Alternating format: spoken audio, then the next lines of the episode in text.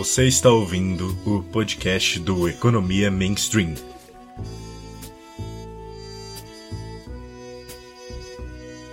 Olá, Alma Econômicos, caso você seja uma pessoa que falta alguns parafusos e resolver estudar economia, ou então, olá, Alma Sapiens, se você for uma pessoa com sanidade. Meu nome é João Pedro Freitas, graduando em Economia pela USP, e você está ouvindo mais um podcast do Economia Mainstream, um podcast de divulgação científica de economia feita de forma séria.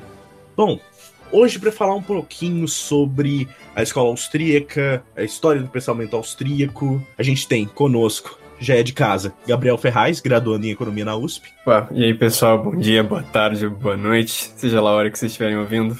E também Sávio Coelho, que é um escritor relativamente regular no nosso site. É, boa noite, bom dia ou boa tarde, dependendo de quando estiverem ouvindo.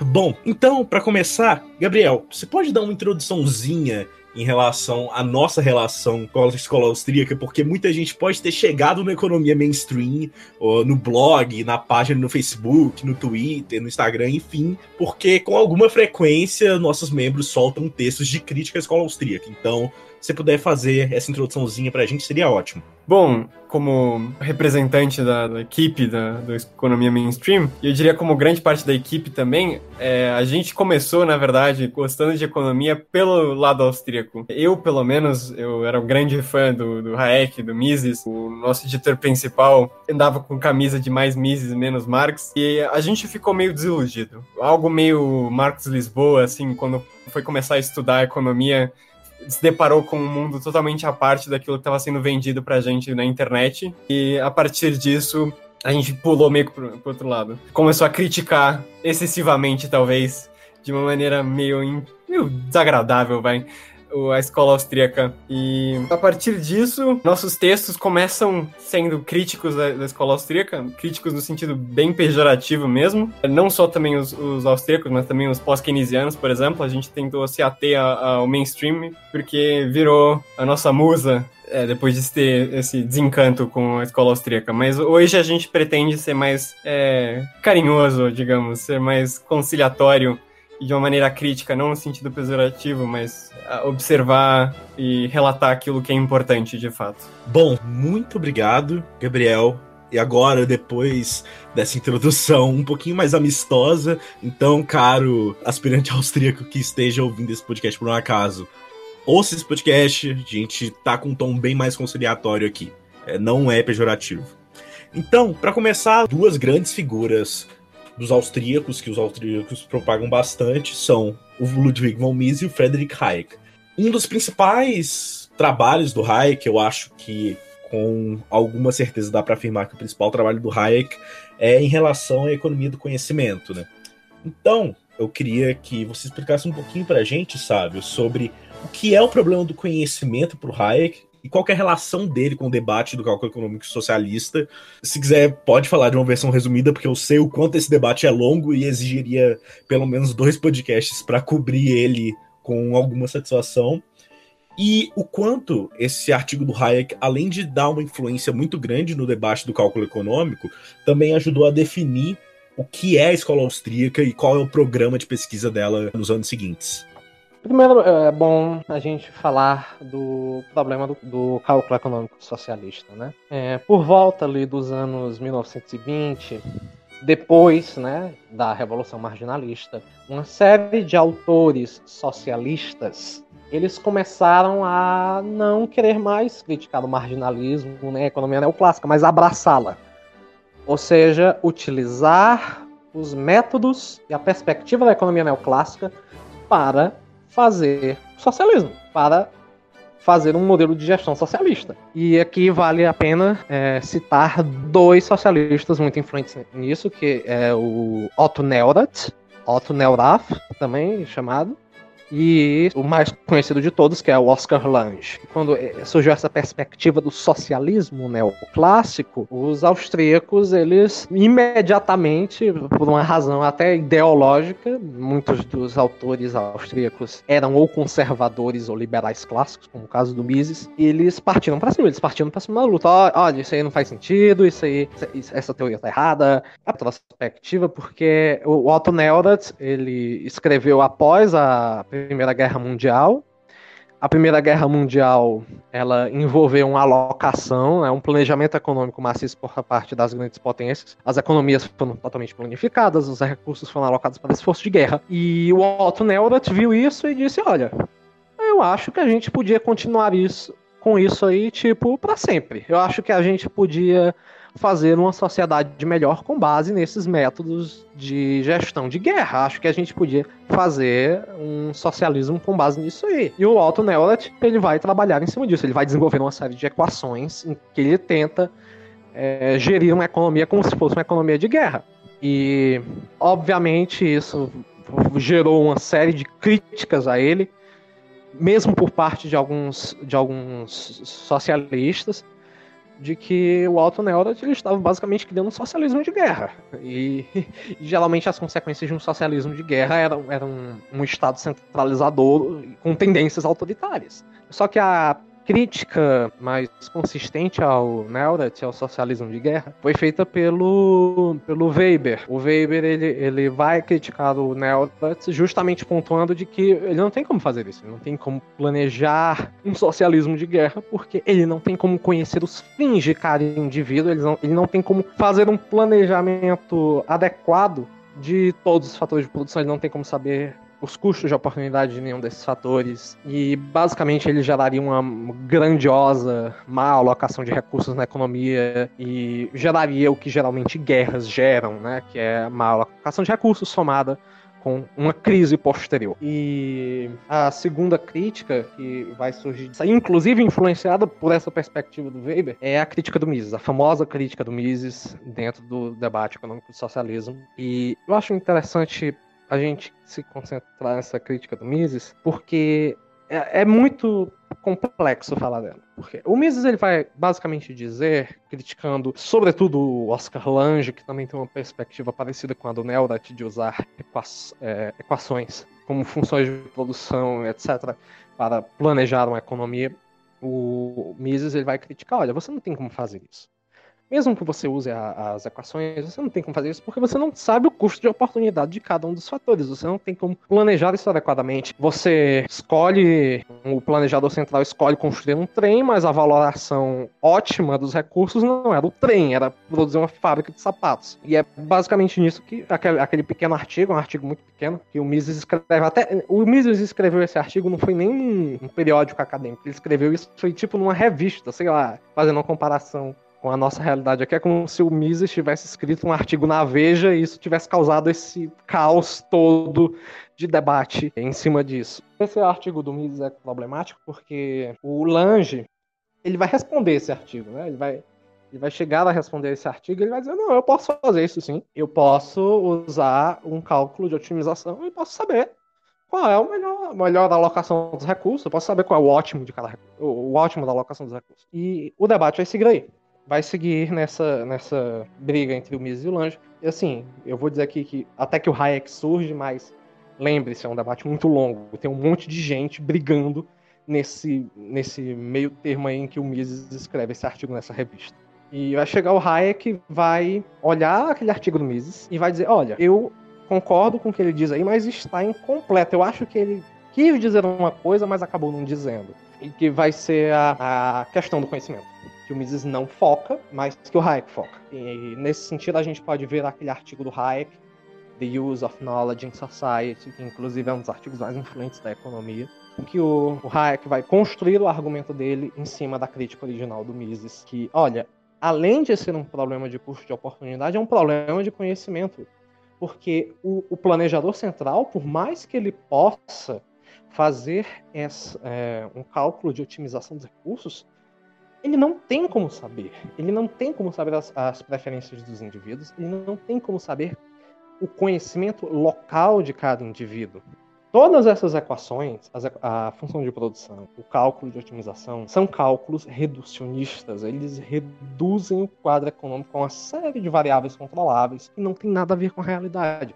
E é isso que o Hayek vai dizer: olha, toda a questão que a gente está tentando trabalhar aqui, na verdade, é um problema de coordenação. O socialismo é um problema de coordenação de recursos. Para que o socialismo gere algo minimamente, para que um, na verdade ele até generaliza, para que uma opção de política econômica centralista, ou seja, pode ser socialista, pode ser eh, keynesianismo hidráulico, para que uma opção de política econômica centralista seja viável em comparação com uma opção de política econômica de mercado ou, descentraliza, ou descentralista, a opção centralista precisa ser minimamente eficiente, precisa ser igualmente eficiente ou mais eficiente que o mercado. E como é que ele faria isso? Ele teria que, pelo menos, emular o mercado. O Lange até tenta fazer isso, o cálculo de otimização do Lange. As equações de otimização do Lange vão tentar fazer isso, só que o Hayek vai dizer, olha, todas essas equações que você está usando, todas essas equações socialistas neoclássicos estão usando, elas tomam como dado um equilíbrio, sendo que o mercado não, não opera por equilíbrio. O mercado é um processo. O mercado ele tenta coordenar indivíduos que possuem conhecimentos imperfeitos. Eu possuo um conhecimento local imperfeito sobre certas condições, sobre como utilizar, como produzir com certos fatores. E o indivíduo lá do outro lado do mundo possui um conhecimento completamente diferente. E é a nossa relação por meio de um, um denominador comum que são os preços. E esses preços são reflexos de valorizações subjetivas de importância que vai coordenar, que vai fazer com que o meu conhecimento imperfeito e o dele não colidam e gerem uma má alocação de recursos. E como é que o socialismo vai fazer isso? De... É um planejador central que faz isso. Como é que o planejador central vai ter aquele conhecimento imperfeito que os indivíduos têm? Inicialmente, ninguém consegue resolver esse problema. É, depois, alguns depois, assim, que eu falo muito tempo depois, assim, 1970, o artigo do Hayek é de 45, só lá pelos anos 70 que alguns socialistas vão tentar, vão tentar responder isso, dizendo, olha, a gente podia construir, assim, uma máquina que pega, tipo, pesquisas de opinião das pessoas sobre o que, que elas querem, se elas querem um, é, um, quantidade X de sapato vermelho, quantidade Y, e a gente pode emular por meio de máquinas, por meio de computadores o mercado. Só que isso aí é uma interpretação muito ruim da crítica do Hayek, porque é uma interpretação informacionista. É como se o problema do Hayek fosse puramente informação. Os indivíduos possuem informação limitada e essa informação é imperfeita, existe assimetrias de informação entre os indivíduos e o mercado permite diminuir essas assimetrias de informação, melhorando os custos de transação entre eles e gerando trocas mais eficientes, resultados econômicos mais eficientes. Só que não é isso, é um problema muito mais complexo os indivíduos possuem conhecimento limitado. Conhecimento não é informação. Conhecimento é o que eles abstraem da informação da informação escassa. Então, fazendo aqui uma ilustração, o indivíduo ele possui uma, informa uma informação X. Ele sabe X. Ele sabe que determinada coisa ocorre, ele sabe que determinada coisa existe. Sim, mas e aí? O que isso significa? O que isso ajuda?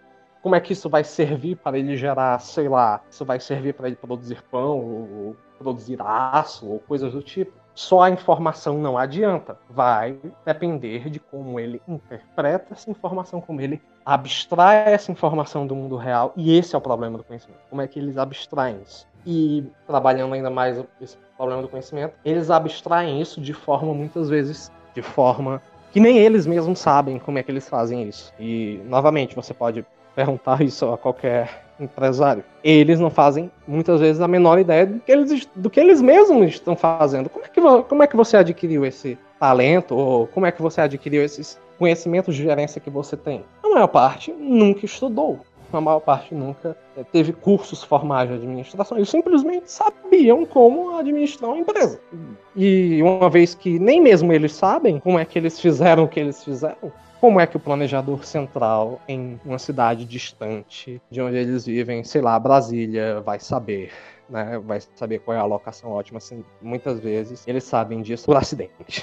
Queria fazer um comentário antes. Eu acho interessantíssimo o fato de que os socialistas são os neoclássicos, porque Sim. Hoje em dia, neoclássico é quase um xingamento para liberal. Então, é, é, curioso ver o passado neoclássico de ter socialistas nele. Então, eu acho bem interessante. É ver a importância que os socialistas tiveram do desenvolvimento dos teoremas do bem-estar, enfim. Mas antes da gente seguir para a última pergunta do podcast, que a gente vai falar um pouquinho mais sobre o processo de mercado, que é efetivamente o tema uh, desse programa, a gente então entendeu o que é o problema do conhecimento para o Hayek e a relação dele com o debate do cálculo econômico. Inclusive, gosto bastante de estudar sobre esse debate, como os dois sabem aqui, e a sua explicação foi maravilhosa, sabe? Agora, saindo um pouquinho dessa questão da relação com o debate do cálculo econômico, o quanto esse artigo do Hayek vai acabar influenciando no que vai ser o programa de pesquisa austríaco? É, como ele vai ser um ponto de virada ali dentro da escola austríaca ou não vai ser um ponto de virada?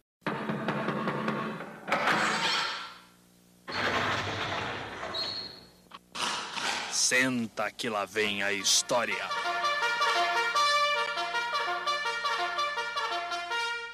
Primeiramente, é bom a gente pontuar quais são os diferentes programas de pesquisa da escola austríaca. Primeiramente, lá com o Menger, o programa de pesquisa central foi a questão do valor, a questão, a questão do valor, o debate do valor que você tinha naquela época, ali dentro do contexto do que a gente pode se chamar de revolução marginalista. Depois, você teve projeto de pesquisa do debate do cálculo econômico socialista, sobretudo com figuras Podemos colocar o Baver aí, mas sobretudo Mises. Né? O Hayek também está inserido nesse debate, do, nessa, nesse segundo programa de pesquisa, que é o programa de pesquisa do debate do cálculo econômico. Só que a partir do artigo do Hayek, a partir do artigo The Use of Knowledge in Society, de 45, o programa muda. Porque agora o grande problema de pesquisa da escola austríaca vai ser o problema de coordenação. Esse problema de coordenação derivado do problema de conhecimento do Hayek. Vai ser o grande ponto da terceira fase da escola austríaca, a fase ali do Kirchner, do Lachmann e do Dom, do Dom Lavoie. Estranhamente, esse problema de coordenação tão central para a terceira fase da escola austríaca foi muito bem sintetizado em uma famosa pergunta do Milton Friedman: Como você faz com que milhares de pessoas cooperem para produzir um lápis? Se você olhar no lápis, ele é uma coisa muito, muito simples. É apenas um pedaço de madeira com um grafite no meio e uma ponta de borracha. Eu acho que boa parte do pessoal já viu esse vídeo do Friedman. Não é algo simples. Ele envolve a coordenação de milhares de indivíduos para minerar o grafite, transformar o grafite naquele cilindro que mete dentro do lápis. Cortar a madeira, transportar a madeira. Para transportar a madeira precisa de gasolina. Para fazer a gasolina, precisa de uma usina petroquímica. Para fazer a, para a usina petroquímica funcionar, precisa de petróleo, que é extraído como? De uma base, de uma plataforma de perfuração é, ultramarina ou em terra. Como é que faz para fazer isso? A teia vai se estendendo. E perceba que é uma teia complexa. Quanto mais eu me afasto, mais a, a, do ponto inicial, no caso o lápis, mais vai se ramificando, mais vai se dividindo em inúmeras atividades, em inúmeras pessoas trabalhando ao mesmo tempo. E o problema da coordenação é isso: como é que eu faço com que essas pessoas cooperem? Como é que eu faço que elas produzam lápis? Pessoas completamente diferentes, com crenças diferentes, com valorizações diferentes, com ordens de importância diferentes. Como é que eu faço que o empresário tenha o plano de produzir um lápis? Como é que eu faço isso? E ponto inicial do Hayek é que você faz isso por meio dos preços. Os preços vão exprimir de forma aproximadamente perfeita. O Hayek nunca coloca que o preço exprime de o preço exprime o conhecimento de forma perfeita, como por exemplo você tem na hipótese dos mercados eficientes. Ele nunca coloca isso. Hayek vai dizer que os preços conseguem de uma maneira de uma maneira mais ou menos eficiente, mais eficiente do que uma maneira centralizada, coordenar esses vários indivíduos. E esse vai ser o problema central da segunda fase. Olha, uma vez que só o mercado consegue fazer isso, como é que ele consegue fazer isso? Por que ele consegue fazer isso? E aí você vai ter esses três personagens, o, La, o Lachman, o Kirchner e o Lavoie, estendendo esse problema de conhecimento do Hayek para diversos outros problemas, geralmente problemas de planejamento. Sobretudo Dom Lavoie, que vai escrever, inclusive, um tratado crítico de toda forma de planejamento econômico, inclusive é um tratado até radical, muitos austríacos consideram ele até radical demais a crítica do planejamento econômico. Já nos outros dois, no Lachman e do Kirchner, que são os personagens mais conhecidos, ele se desenvolve de uma outra maneira. E é interessante notar que o Lachman e o Kirchner vão tratar cada um a sua maneira o problema. Ou seja, a perspectiva do Lachman é diferente da perspectiva do Kirchner. O Lachman, ele vai tratar o problema de coordenação como um problema de equilíbrio. Ele vai, primeiramente, o Lachman ele vai pegar uma crítica feita na verdade anteriormente pelo Mises de que os de que o mainstream ele sofre de um problema de ricardianização. Esse termo nem é usado pelo Lachman nem pelo Mises, é uma invenção do, de um colega meu, Rian. Inclusive, se ele estiver ouvindo, muito obrigado por ter criado esse termo. É o problema da ricardianização. O problema da ricardianização é quando você tem um modelo econômico, como por exemplo os modelos de, de otimização do Pareto, as equações de otimização do Pareto, de Pareto, e você aplica para analisar um, um problema econômico, um determinado fenômeno econômico. Porém, ao invés de você tratar aquilo meramente como um instrumento analítico, ou seja, uma forma de você simplificar um pouco melhor aquela, aquele fenômeno complexo para conseguir entender ele, tentar entender ele, ao invés de você tratar meramente como um instrumento analítico, você trata ele como se fosse correto. Ou seja, você trata a, a, o modelo de otimização como se ele fosse correto, como se aquilo ali realmente existisse. Muita gente fazia isso na forma do keynesianismo hidráulico, que eu já falei anteriormente. E o Lachman, ele ele vai criticar isso. Olha, não é assim que funciona. Uma economia de verdade não funciona segundo esses modelos. E você, economista, ao ten, é, economista mainstream, ao, ao usar essas, é, esses modelos de otimização, essas equações de bem-estar, é, essas funções de produção para tentar analisar um fenômeno real, você vai acabar gerando erros de interpretação. Por exemplo, famoso caso disso, que é a uma crítica feita lá pelo final dos anos 90 que o Stiglitz, o Joseph Stiglitz faz a discriminação de preço por diferenciação de bens, né? Por exemplo, a Apple faz um MacBook branco, modelo padrão. Aí do nada eles resolvem fazer um MacBook preto, só que o MacBook preto ele é mais caro o Stiglitz vai olhar isso como se fosse um problema. Olha, eles estão discriminando o preço. Isso aí não faz sentido, é irracional. Eles estão fazendo isso para criar um produto monopolístico e abusar dos consumidores. Só que os austríacos, como Lachmann e o Kirchner, vão dizer, olha, não, não é bem assim. Eles estão apenas fazendo um produto para atender um determinado tipo de consumidor longe daquilo ser uma falha de mercado, aquilo ali, na verdade, é o empreendedor fazendo com que o mercado se torne ainda mais eficiente ao atender uma preferência que não é uma preferência de maioria, mas uma preferência de um consumidor minoritário. Partindo disso, o, o, em, em, com um problema de forças. Trata de maneira bem mais holística que o Kirchner, ele trata como um problema de força. O mercado tem forças equilibradoras e forças desequilibradoras. Tem forças que fazem o mercado convergir para aquele equilíbrio teórico e tem forças que fazem o mercado divergir desse equilíbrio teórico. Quando, por exemplo, um monopólio quebra e seu capital é absorvido por empresas menores, isso é uma força equilibradora. O mercado está tendendo aquele equilíbrio teórico. Só que quando essas empresas menores se mostram ineficientes e quebram, sei lá, uma falha de plano empresarial, o plano de negócios dela era, era ruim, ou simplesmente elas não possuíam escala para fornecer ao mercado o que era necessário, e elas quebram, aí o capital delas é novamente absorvido por um monopólio, só que um monopólio diferente daquele que quebrou inicialmente, um monopólio com um plano de negócios diferente, um plano empresarial diferente. Só que, novamente, um monopólio, isso gera uma força desequilibradora, o mercado volta a divergir daquele equilíbrio teórico. O Kirchner ele vai trabalhar em termos mais ou menos semelhantes, só que ele vai tratar isso como um problema de empreendedorismo. O Kirchner ele vai estudar como o mercado tende ao equilíbrio, como é que ele, por que o mercado chega a um equilíbrio? Porque em muitas situações o mercado tende a um equilíbrio, mesmo em situações onde você não tem competição perfeita, mesmo em, em situações onde você tem oligopólio. Por que ele funciona? Como ele funciona? E o Kirchner vai colocar como figura central desse processo, novamente enfatizo aqui a palavra processo, o Kirchner ele não trabalha em termos de equilíbrio, Kirchner vai trabalhar, vai colocar que a figura central disso é o empreendedor. O empreendedor, ele nunca, ele não é um empresário, ele não está simplesmente respondendo aos preços, ele tem ali um plano na cabeça dele, um plano subjetivo do tipo, sei lá, olha, eu vou investir aqui em um celular que você pode colocar no seu relógio e ele vai surgir com uma tela holográfica que você poderá fazer tudo sem meio físico. Ninguém demanda isso hoje em dia. Até onde eu sei, ninguém demanda isso. Eu demando um celular normal. Eu não tenho nem perspectiva de ter um celular e um relógio com uma tela holográfica. Mas algum empreendedor maluco acha que no futuro eu vou ter. E pode ser que no futuro eu queira isso mesmo.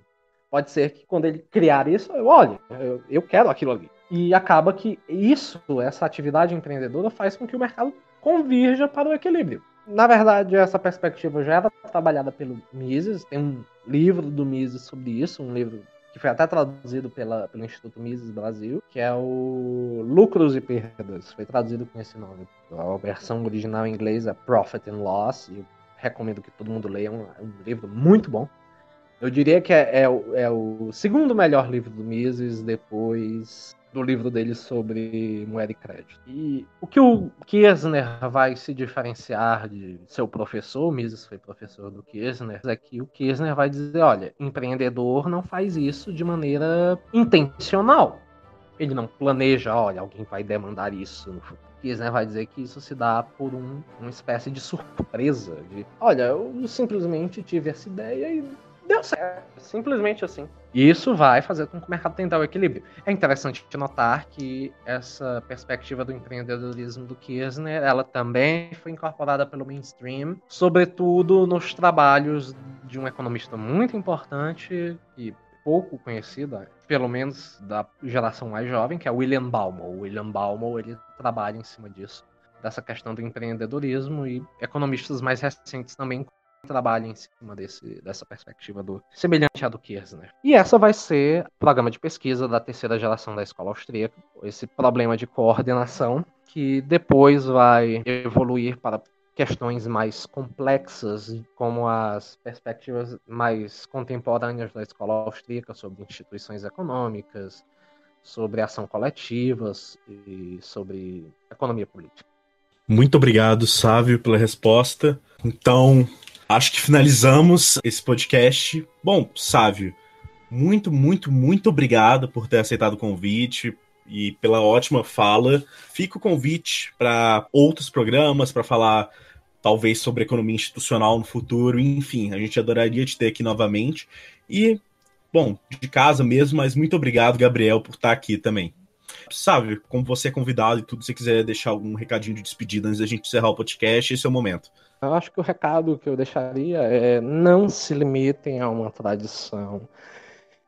E não, não, não façam críticas sem ler os, os autorizantes. Não, não se baseiem em interpretações dadas por autores de outras perspectivas, ou mesmo da própria escola. Leiam, leiam. Vão, se vocês querem criticar o Mises, ou, ou, até, ou até mesmo figuras mais, mais problemáticas ainda, como Hoppe, ou, ou mesmo o Rothbard. Leiam eles antes. Você pode ser até que você concorde com eles. Então, eu, é esse o recado que eu deixo. Critiquem, mas vamos criticar com uma base, né?